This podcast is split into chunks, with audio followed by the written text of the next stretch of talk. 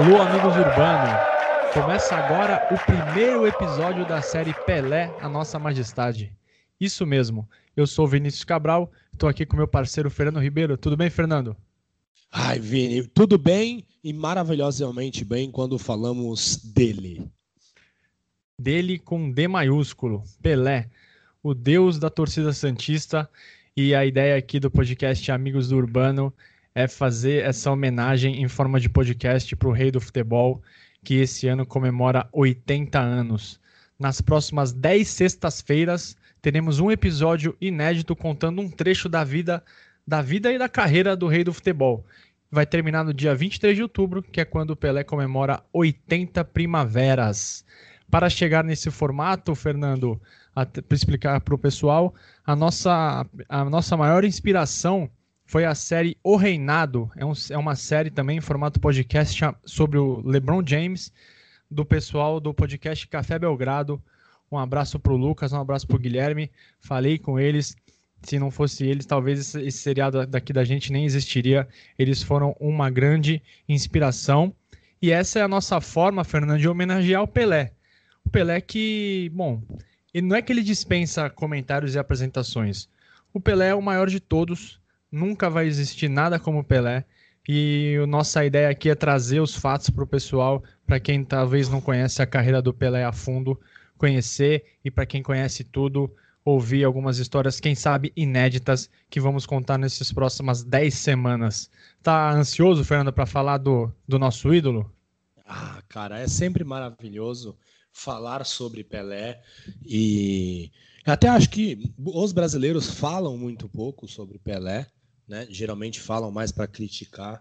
E esse é uma, essa é uma série para a gente reverenciar uma, uma figura marcante na história do Santos, uma figura marcante no futebol brasileiro, uma figura marcante no esporte mundial. Exato, a gente tem a mesma percepção de que o Pelé aqui não tem o devido valor, principalmente do pessoal mais jovem. É, a gente vê muita babação de ovo, né, para outros esportistas, outros jogadores de futebol.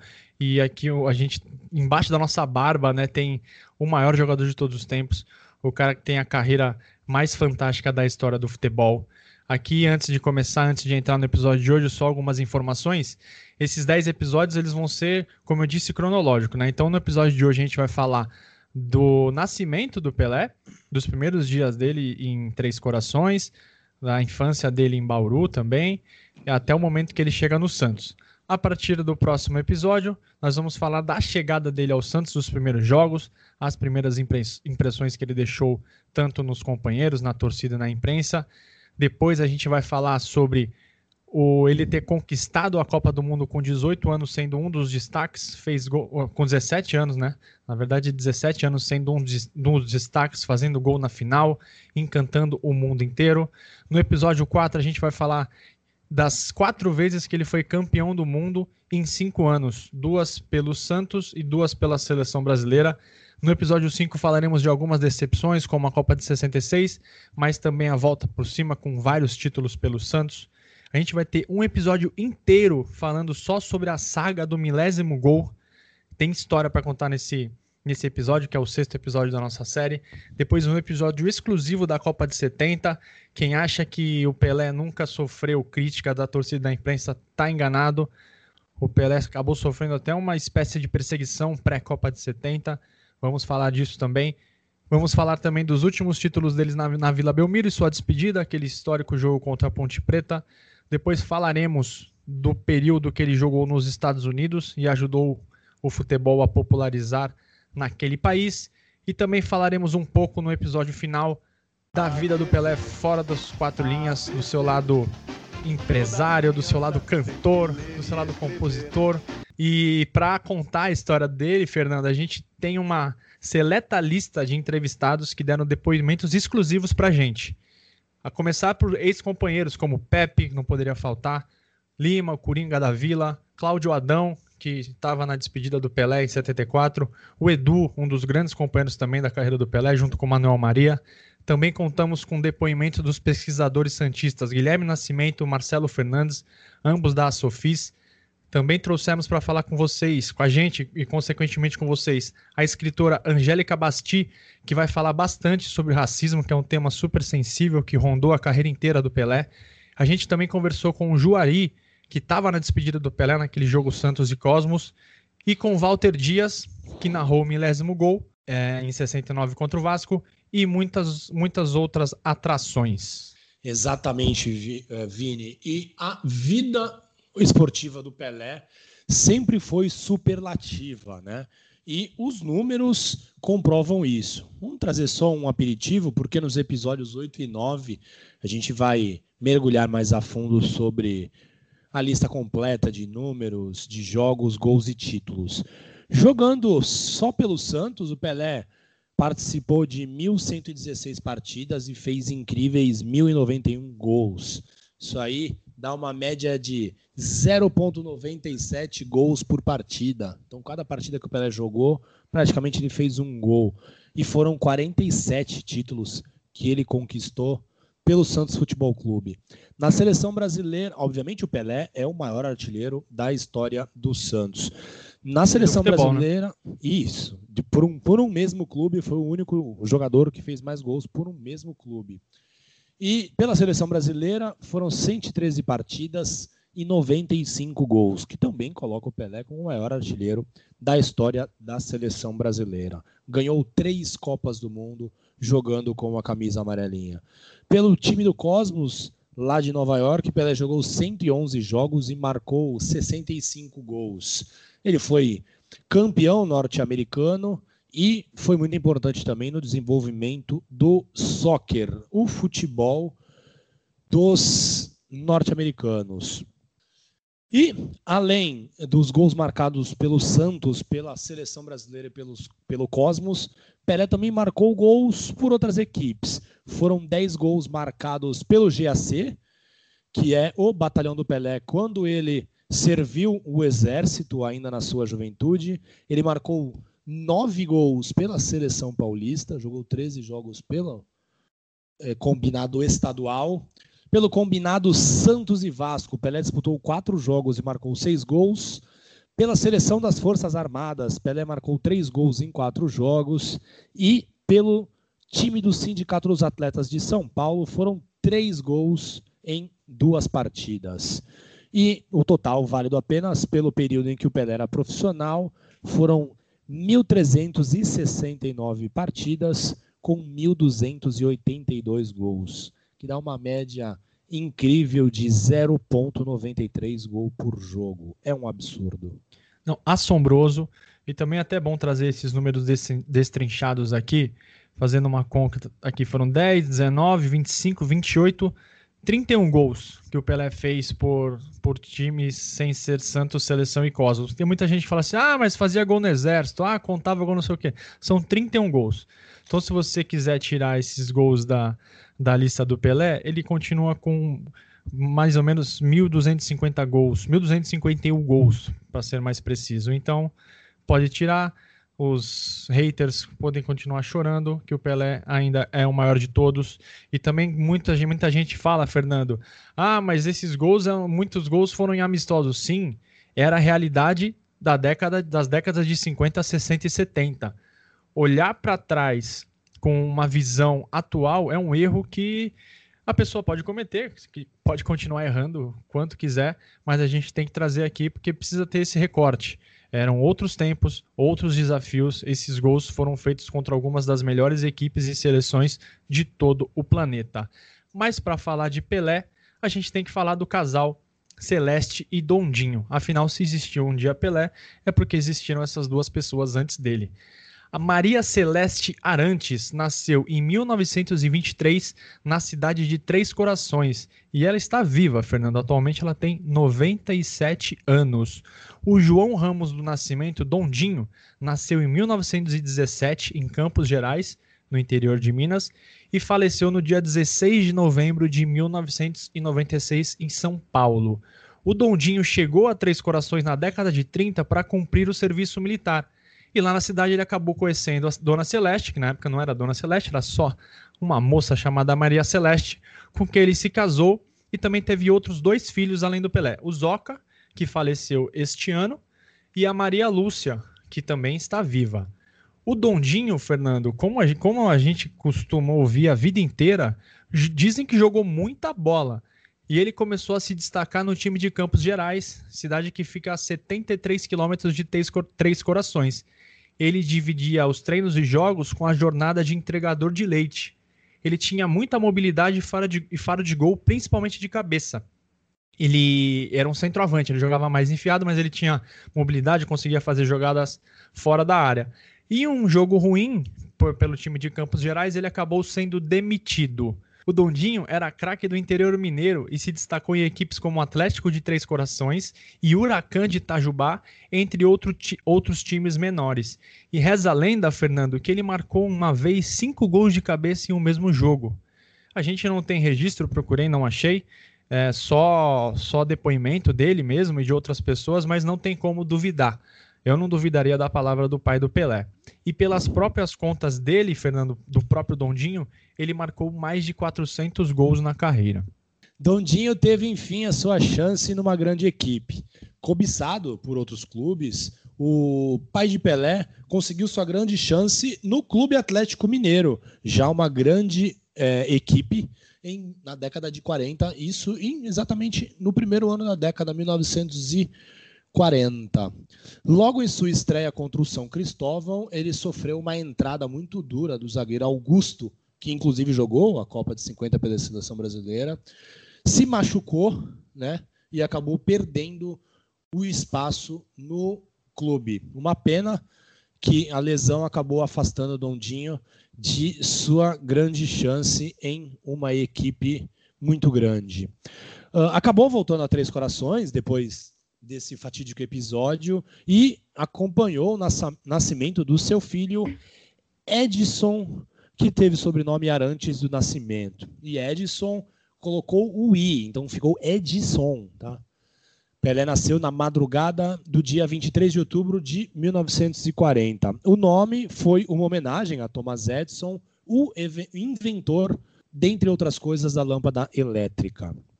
A previsão da vidente Raimunda foi bem assertiva. Vai ser, vai ser rei, rei o filho,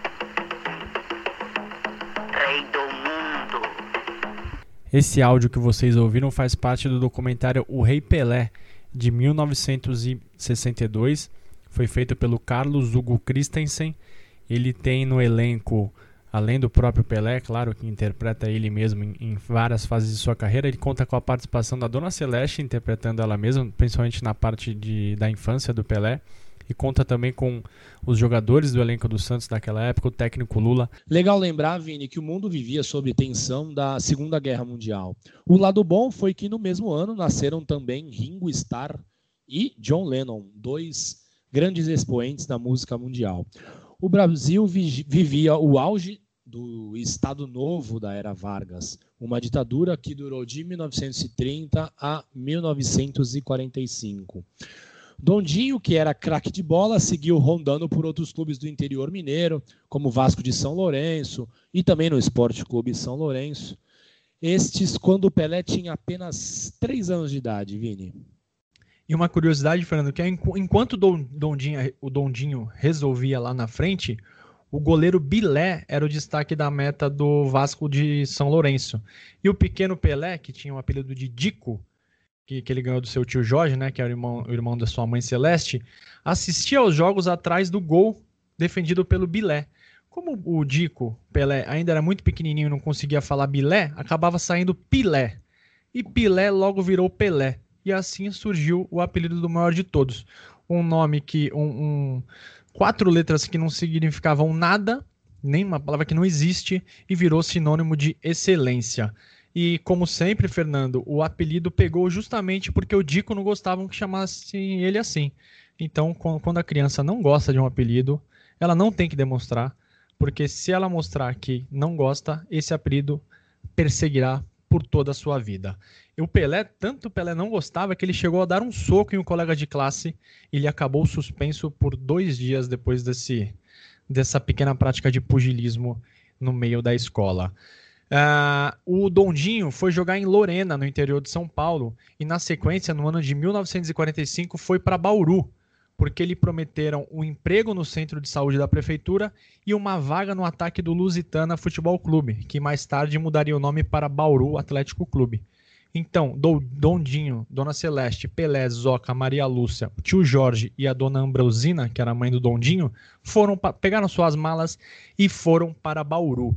No primeiro momento, eles moraram no hotel da estação, na Avenida Rodrigues Alves, Alves e depois eles se mudaram para a rua Rubens Arruda, número 386, em um imóvel, imóvel alugado.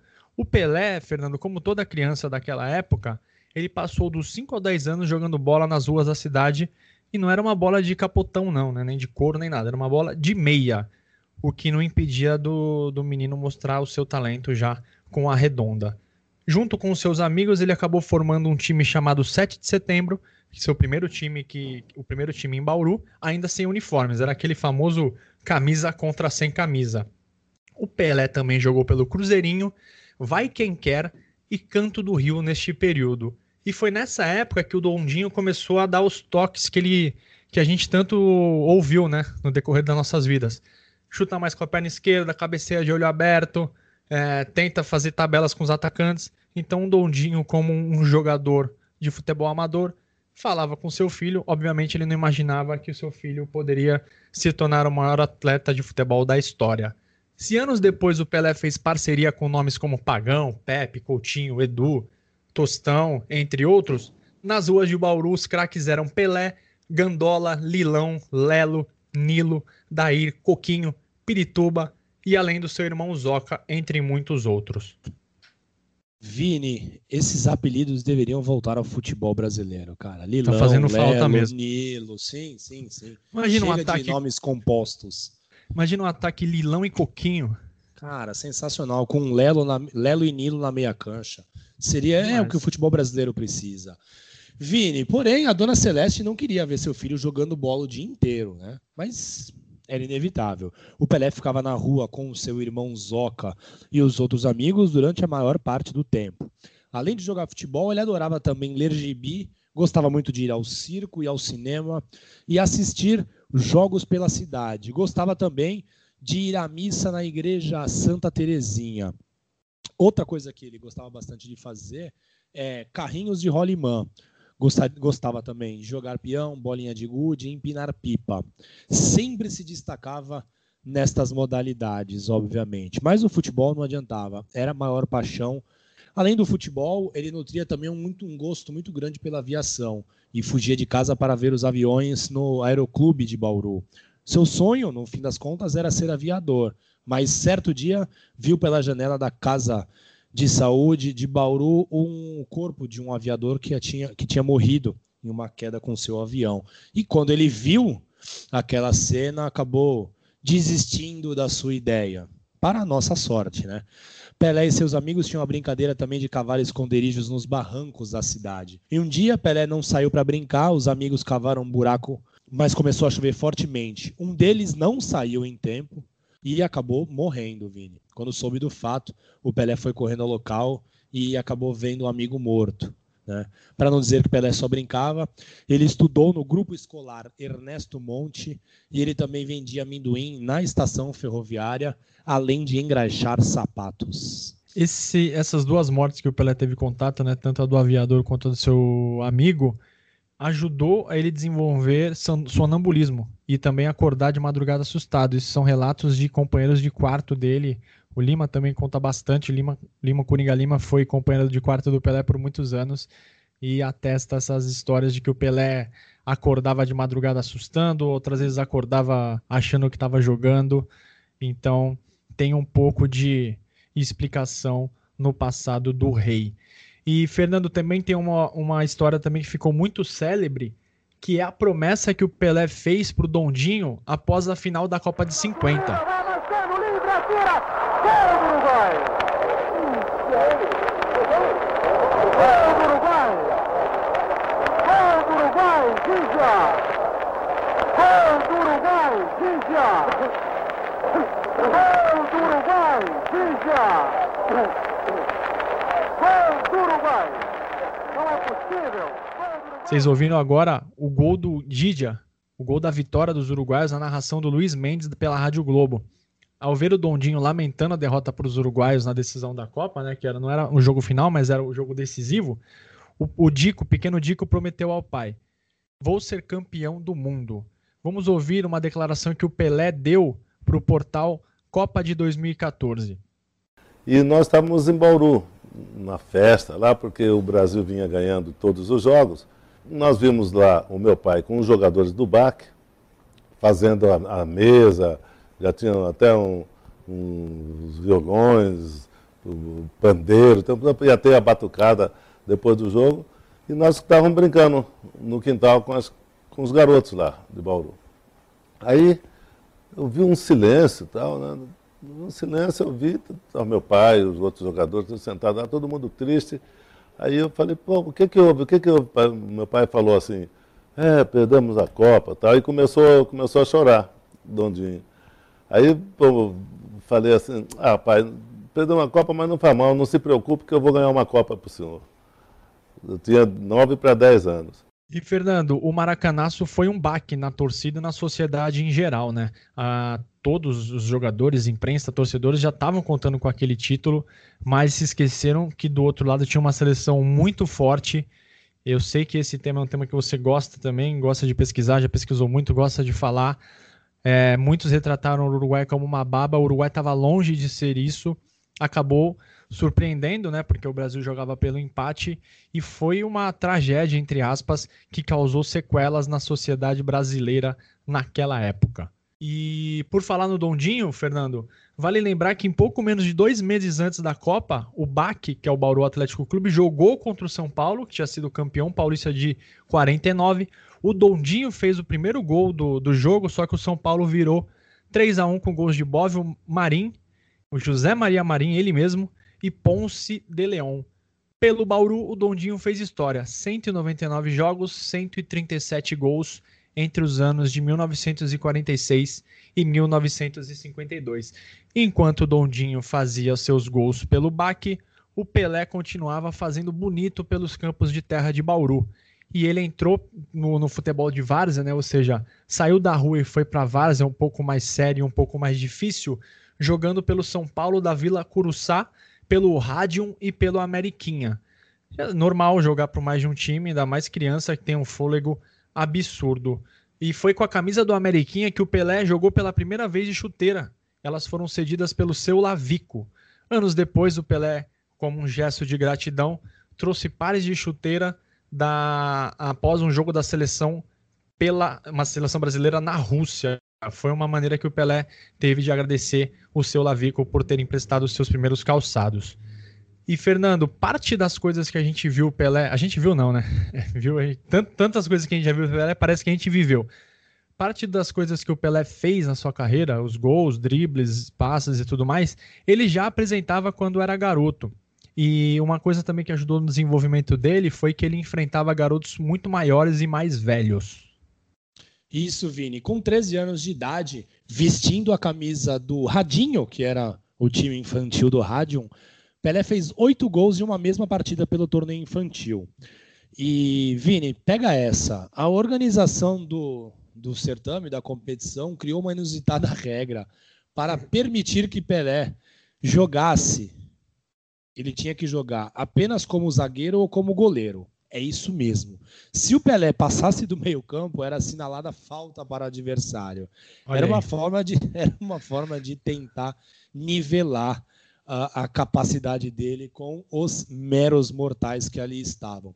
Com essa série de restrições, acabou inscrito pelo juvenil do Radium e foi artilheiro e campeão pela equipe. Os moradores de Bauru iam em peso aos campos onde Pelé fosse jogar, seja com qualquer camisa em 1954, o Pelé assinou seu primeiro contrato com o time infanto-juvenil do Bauru Atlético Clube, o famoso BAC.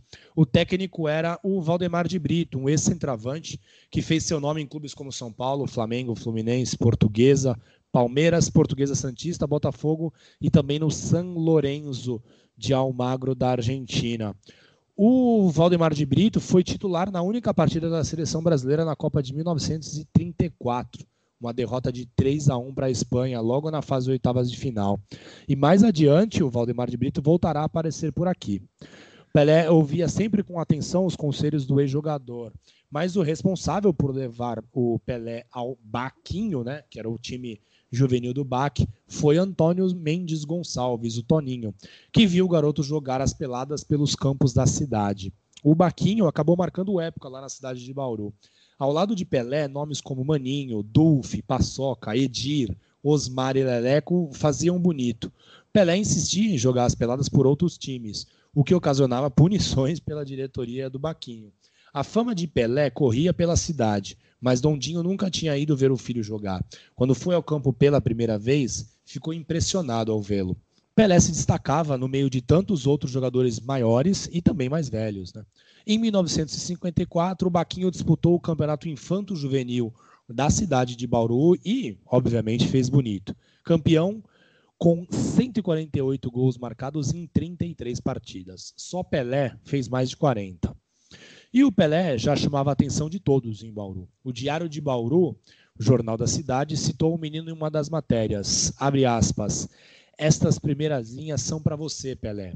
Não se impressione com o noticiário de jornais ou rádios, porque a nossa missão é informativa.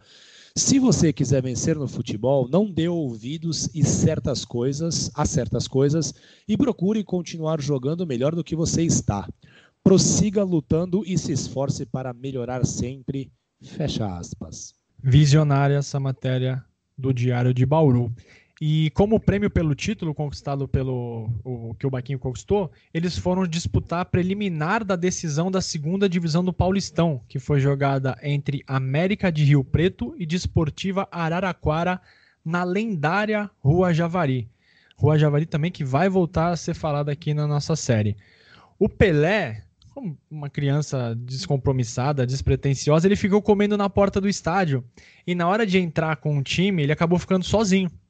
Quando ele foi tentar entrar, o porteiro não acreditou que aquele menino franzino jogaria preliminar e não deixou o Pelé entrar foi quando ele conseguiu avisar seus companheiros e a direção do time e acabou conseguindo entrar no estádio. Com tudo resolvido, ele foi a campo, fez sete gols na vitória por 12 a 1 contra o Flamenguinho. Os radialistas que, lá, que estavam para irradiar a partida de fundo, né, entre a América e o Esportivo Araraquara, ficaram encantados com aquele garoto do Baquinho. Aqui Na preliminar, um está fazendo miséria com a bola. Disse o Milton Camargo, histórico locutor na época, né? E ele trabalhava na rádio difusora. O Baquinho fez história e venceu diversos torneios em Bauru e nas adjacências. Nas rodas de bar era comum ver as pessoas dizendo que a molecada era melhor que o time profissional. E aqui, Fernando, uma curiosidade. Em 54, o Santos foi até Bauru jogar contra o Noroeste pelo Paulistão. O empate por 1 a 1 foi o gol do Santos foi feito pelo Tite, não foi dos melhores jogos. O que chamou a atenção foi a goleada do Baquinho por 4 a 1 contra o rival noroestino na preliminar. Pelé fez três gols. Ali foi o primeiro contato Santos-Pelé, Pelé-Santos. Isso, Vini. E o Baquinho acabou encerrando o seu ano de atividades e principalmente devido à saída de, do Valdemar de Brito, né? O Valdemar de Brito foi, voltou a trabalhar na capital. Assim, o Pelé passou a se dedicar mais ao time do Rádio, né, que era um clube que ele já havia jogado anteriormente. Alguns companheiros do Baquinho também tomaram o mesmo caminho. O Pelé jogou futebol de campo e futebol de salão por essa equipe e conquistou todos os títulos possíveis. E, além disso, foi artilheiro em todos os campeonatos que disputou. Em 1956, Uh, o Dondinho era auxiliar do Noroeste e levou, acabou levando o seu filho Pelé para o clube. Né? Ele fez apenas três amistosos, mas obviamente sempre fez gols entre os adultos. Treinou muitas vezes com o time principal e por vezes era o primeiro a chegar e o último a sair, uma mostra da sua eterna dedicação. O Tim, o histórico ex-jogador de tantos clubes e da seleção brasileira, o Elba de Padua Lima, então técnico do Bangu, tentou levar o jovem talento para um período de testes lá no Rio de Janeiro, mas a dona Celeste vetou Afinal, o seu filho tinha apenas 15 anos de idade. Obrigado, dona Celeste, né? Tem que sempre com agradecer certeza. a dona Celeste. Entre 1945, o Pelé viveu sua infância tranquilamente jogando futebol. Enquanto no mundo, Vini, fatos como o fim da Segunda Guerra e o início da Guerra Fria, tivemos também o bombardeio de Hiroshima e Nagasaki, todos no ano de 1945, mostravam à humanidade como seriam as relações políticas nas décadas seguintes. E o Brasil ficou marcado pelo fim da era Vargas em 1945 e o início do período que ficou marcado como a Quarta República Brasileira, que durou até o golpe de 1964. O Brasil cresceu muito economicamente nesse período, assim como também crescendo as suas desigualdades sociais. Getúlio acabou voltando ao poder, desta vez por meio de votação popular, porém, em 1954, acabou suicidando-se. E foi golpe, né? Só pra gente deixar claro aqui. O Valdemar de Brito volta aqui pra nossa história. Foi ele que convenceu a família do Pelé que o melhor destino pro, pro jovem garoto seria descer a serra e ir para o Santos Futebol Clube. O, seu, o Valdemar justificou dizendo que o Santos tinha uma tradição de trabalhar com jovens talentos, já desde aquela época, e a cidade era mais tranquila que uma metrópole como São Paulo. Aqui, como a gente agradeceu a Dona Celeste, agora nosso agradecimento vai para o Valdemar. Valeu, Valdemar de Brito. O Valdemar foi até a casa da família e disse pro Dondinho que ele tinha uma dádiva de Deus dentro de casa. Aí você ouve isso de um jogo, de um ex-jogador, né? Um, um- que era uma espécie de olheiro do interior, trabalhava por vários times do interior, falando isso do seu filho, não tem como você não ficar empolgado. Mas seu Dondinho, um cara super tranquilo, extremamente é, humilde, porém inteligente e centrado, ele ouviu esse conselho do Valdemar e acabou liberando, junto com Dona Celeste, o menino a ir para a cidade de Santos e para o Santos Futebol Clube, que é o que vamos contar no episódio da próxima sexta-feira. O episódio também tá, tá muito especial. A gente tem participação, a gente tem entrevista exclusiva. Não percam. Aqui, Fernando, até para a gente mostrar é, onde a gente pesquisou, né, tudo sobre a vida do Pelé. Obviamente, é, a gente é jornalista, a gente é pesquisador, então a gente vai a fundo nas pesquisas. A gente leu os jornais da época, os principais jornais da época, que eram o Jornal dos Esportes, o Estado de São Paulo, Folha de São Paulo, a Tribuna de Santos, o Jornal do Brasil, algumas revistas, como a revista Manchete, a revista do Esporte, a revista Placar, né, que só estreou em 1970, mas também pegou um, um trecho da carreira do Pelé. A gente leu praticamente todos os livros disponíveis sobre a vida do Pelé. O destaco aqui de Edson a Pelé, que conta a infância do rei em Bauru, foi escrito pelo Luiz Carlos Cordeiro em 1997. Eu sou Pelé, biografia escrita em parceria com o Benedito Rui Barbosa, ele mesmo, das novelas. Esse livro foi escrito em 1961. E também lemos o livro Primeiro Tempo, que, que é o livro do Benedito Rui Barbosa, atualizado com depoimentos de pessoas que fizeram parte da vida do Pelé. É um livro também que traz fotos sensacionais, assim como o Segundo Tempo, de ídolo a mito, escrito pelo Odir Cunha. Um livro também que é obrigatório para ser referência em qualquer trabalho sobre o Santos é o Almanac do Santos, que foi escrito pelo Guilherme Nascimento. Outro livro que eu destaco aqui é o Pelé, Estrela Negra em Campos Verdes, da Angélica Basti. Ela que abordou a trajetória do Pelé como ícone negro. Ele é, aborda também aspectos é, sobre o, todo o racismo que o Pelé sofreu em sua carreira e, e o posicionamento do Pelé, né, as justificativas para os posicionamentos do Pelé. Ela vai falar isso com a gente também. Pelé, Os Dez Corações do Rei, de José Castelo. Pelé, Minha Vida em Imagens. Pelé, O Atleta do Século, do Sérgio Xavier Filho. Pelé 70. Quando é Dia de Futebol, que reúne crônicas do Carlos Drummond de Andrade. A Sombra das Chuteiras Imortais, que reúne crônicas do Nelson Rodrigues. Além de, do filme Pelé Eterno, documentário O Rei, do Fute... o Rei Pelé, de 1962. E alguns sites como Futedados, Memórias do Esporte, Acervo Santos FC e ajuda dos nossos amigos da Asofis. Caramba, falei muito agora, hein, Fernando? Pô, mas é muito necessário, até porque todas essas fontes que foram consultadas, é legal a gente citar, principalmente é, os livros que, que nos inspiraram, que nos ajudaram, e tem muito material produzido sobre o Pelé, muito pouco consumido. Então é legal que o pessoal que está nos escutando já tem uma lista de livros obrigatória para buscar, Vini.